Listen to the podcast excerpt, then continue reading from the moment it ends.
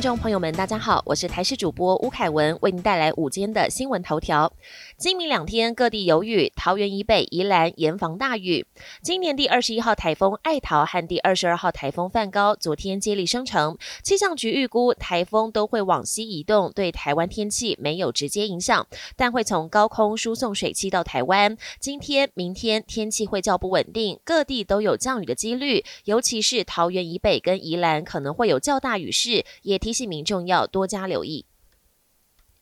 WHO 表示，辉瑞疫苗明年三月供给需要族群将根本改变新冠疫情。美国辉瑞药厂和德国生技公司合作研发的新冠病毒疫苗第三期临床试验显示，预防效果达到九成。世界卫生组织资深官员九号表示，渴望在明年三月前供应给最需要的族群，加上其他研发进展，可能根本改变疫情的发展。指挥中心表示，台湾已经跟 COVID-19 疫苗全球取得机制 COVAX 平台签约，COVAX 有 BNT 疫苗，因此台湾未来有机会透过 COVAX 取得此疫苗。北市旅游补助十二月公布自由行方案。新冠肺炎疫情在全球延烧，观光业受到严重影响。对此，台北市长柯文哲九号预告，从十二月开始计划补助自由行团客，预计抢救观光业，直到明年三月灯会结束。北市观船局也证实此事，希望能努力提高额度，尽量与中央补助的每人一千元相同。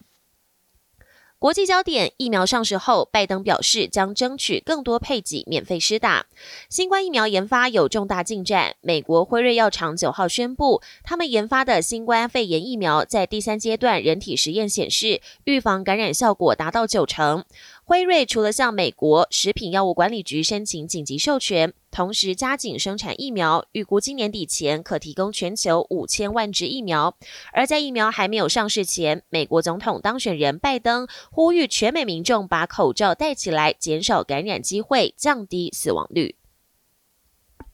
发烧确诊自主隔离，乌克兰总统表示自己状况良好。现年四十二岁的乌克兰总统泽伦斯基证实自己确诊感染新冠病毒，将进行自我隔离，但会继续工作，同时接受治疗。泽伦斯基在个人官方推特上用自己染疫作为例子，强调任何人都面临着新冠病毒的威胁，但他表示自己感觉良好，虽然有发烧的症状。而乌克兰今年夏季国内新冠确诊病例猛。恐爆性增长，目前单日新增超过八千例，让国内医疗体系面临庞大压力。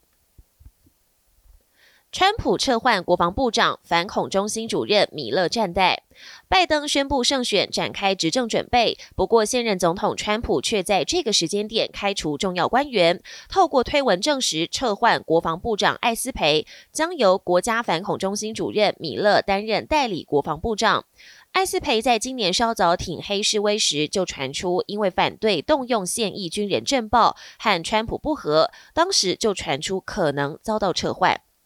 本节新闻由台视新闻制作，感谢您的收听。更多内容请锁定台视各节新闻与台视新闻 YouTube 频道。